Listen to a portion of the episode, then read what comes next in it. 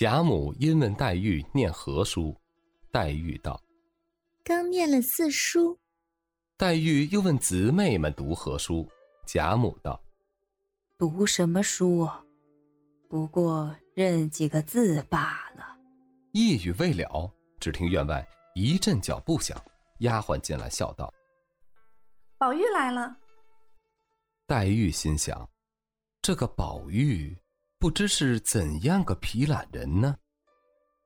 及至进来一看，却是位青年公子。头上戴着束发千宝紫金冠，其眉勒着二龙戏珠金抹额，穿一件二色金百蝶穿花大红箭袖，束着五彩丝攒花结长穗宫绦，外罩石青几花八团窝缎排穗褂，蹬着青缎粉底小朝靴，面若中秋之月，色如春晓之花，鬓若刀裁，眉如墨画。鼻如悬胆，睛若秋波，虽怒时而似笑，即嗔视而有情。项上金翅璎珞，又有一根五色丝绦系着一块美玉。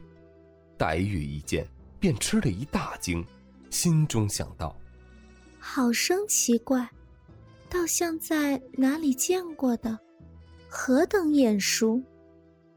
只见着宝玉向贾母请了安，贾母便命去见你娘来。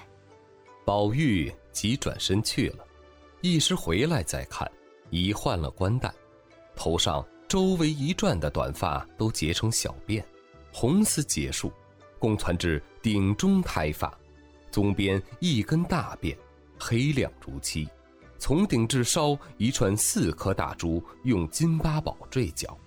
上穿着银红撒花半旧大袄，仍旧带着项圈、宝玉、记名锁、护身符等物。下面半路松绿散花绫裤腿，锦边檀墨袜，厚底大红鞋，越显得面如敷粉，唇似施脂，转盼多情，语言长笑，天然一段风骚，全在眉梢。平生万种情思悉堆眼角，看其外貌最是极好，却难知其底细。后人有《西江月》二词，批的宝玉极恰。其词曰：“无故寻仇觅恨，有时似傻如狂。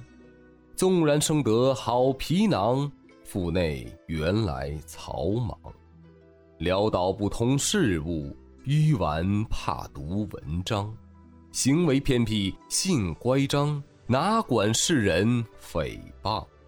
富贵不知乐业，贫穷难耐凄凉。